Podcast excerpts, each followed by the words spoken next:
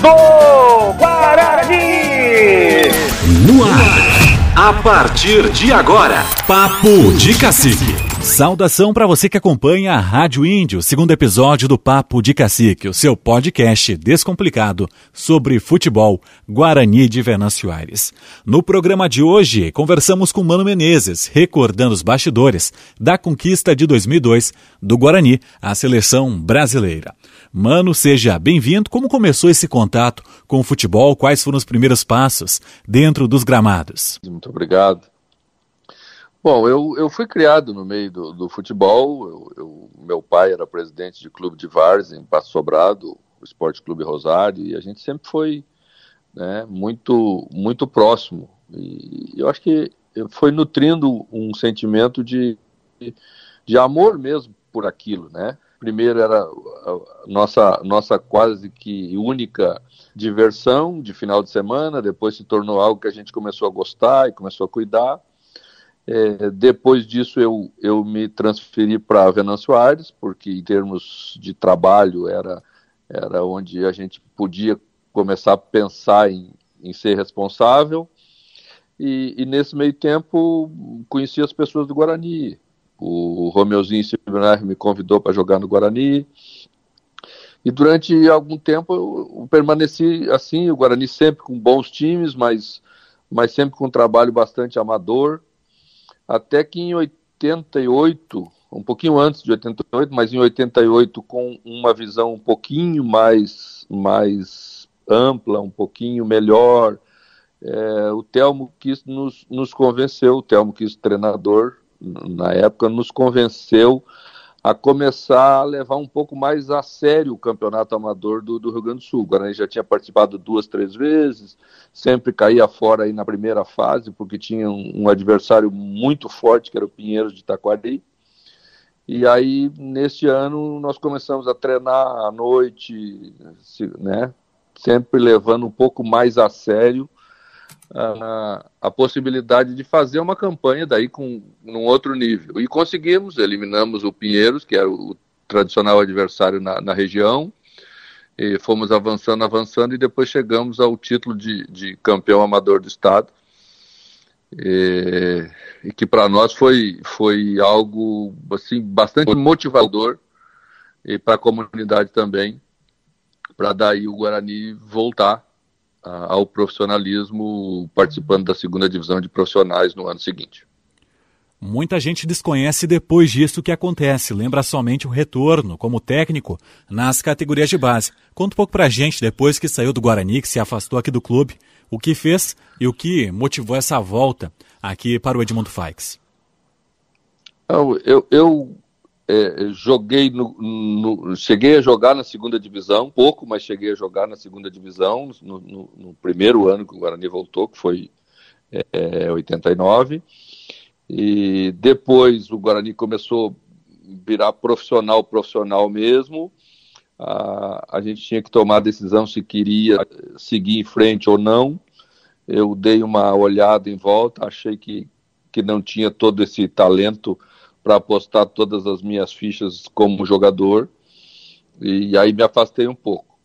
É, depois de, de algum, aí fui cursar a faculdade de educação física e depois de, de algum tempo e mais especificamente aí o Guarani já na primeira divisão, eu fui convidado pelo Delmar Deren, que era o treinador do, do, do juniores do Guarani.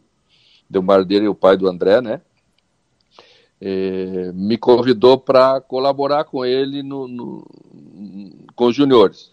E isso foi especificamente em 92. É, em 93 eu assumi sozinho como treinador já. E aí de 93 para frente, 94, 95, 96, o Guarani fez grandes campanhas nos juniores. A gente sempre entrou entre os quatro finalistas. É, 96, inclusive, fomos vice-campeões estaduais de juniores. E aí é, aquilo me, me, me abriu a possibilidade de ser convidado para dirigir o Guarani profissional, em 97. E decidi realmente se eu iria é, abandonar meu trabalho, é, acreditar que poderia virar um técnico profissional de futebol. E eu, foi uma decisão difícil, né? Já era casado com, com a Marinesa, era pai da Camila, então era um, era um, era um momento, foi, um momento difícil, assim, de, de tomada de decisão, mas, mas fui. 97 o Guarani fez uma, uma grande campanha no, no, no na Série B, né? Até o um nome faltava, acho, que eu gostaria Desculpa. que o senhor falasse. Marcos Vinícius, lá em 97, maior artilheiro da história do clube. Como é. foi esse contato com o jogador? Foi uma indicação do senhor?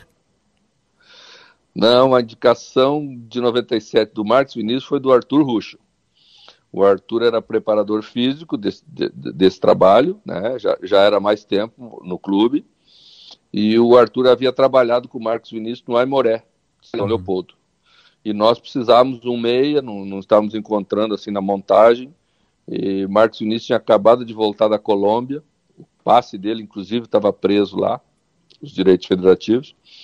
E aí nós fomos atrás, foi uma negociação muito difícil, e, e aí conseguimos contratá-lo e ele foi o maior goleador do, do Guarani aí no, numa competição, foi um, um, maior, um dos maiores goleadores, um dos dois maiores goleadores do Campeonato Gaúcho, somando Série B e Série A. E se não me engano, foi a maior negociação aí que o Guarani fez em todos os tempos depois para o Japão. Muito bacana essa história. Com certeza, para quem está escutando, da década de 90, 80, esse pessoal mais da velha guarda uh, passa um filme pela cabeça acompanhando esses jogos. A gente chega no momento mais importante da história do Guarani, título gaúcho de 2002. Pegou o Guarani em um mau momento? Como foi esse contato depois de ser quase lanterna na primeira fase da competição? Como aconteceu todo esse processo? Bom, eu, eu, eu tinha acabado de sair de um, de um, trabalho de dois anos na base do Internacional, é, 2000, 2001, e estava em Santa Cruz do Sul, já estava morando em Santa Cruz na época. O Guarani realmente estava na lanterna, é, estava cinco pontos, se não me engano, atrás do Palmeirense, que era o vice-lanterna. O campeonato era, era entre 14 clubes, né? Faltava um jogo para terminar o primeiro turno. E, e aí era já um pouco de madrugada, se não me engano, início da madrugada, um pouquinho depois da meia-noite, o presidente do Guarani na época, José Melchior, o Zecão, me, me ligou. Nós tínhamos uma amizade boa, tínhamos, tínhamos inclusive trabalhado junto numa empresa. E o Zecão me, me fez o convite para se eu não queria dirigir o Guarani. Aí saí de Santa Cruz, eu me lembro que era uma noite chuvosa, dirigi até Venâncio Soares, nos encontramos aí na sede do Expresso Cruzador, lá em cima, e fizemos uma reunião de, de, de uma hora, duas horas, onde conversamos objetivamente sobre, sobre, sobre contrato, sobre salário, o objetivo que era, que era tirar o Guarani, não deixar cair, né, para a segunda divisão, e estabelecemos três contratações, mais ou menos isso, um pouquinho mais para lá, um pouquinho mais para cá. E, e, realmente assumimos logo em seguida. O time começou a reagir, o time, era, o, o time era bom, eh, era composto de jogadores muito qualificados. E a gente foi campeão do segundo turno, que era a nossa única chance de chegar no quadrangular final. Porque chegavam no quadrangular os dois campeões de cada turno e os dois melhores de índice técnico então, São Gabriel foi campeão do primeiro turno, Guarani campeão do segundo, Esportivo de Bento e 15 de novembro de Campo Bom, os, os dois de índice técnico, melhor campanha, somando os dois turnos. E aí, eliminamos o 15 de novembro na semifinal, e depois, naquele jogo, jogo histórico em São Gabriel, vencemos 1 a 0 e conquistamos o título. Foi uma, foi uma festa muito bonita aí em Venâncio Soares, muito marcante para todos nós.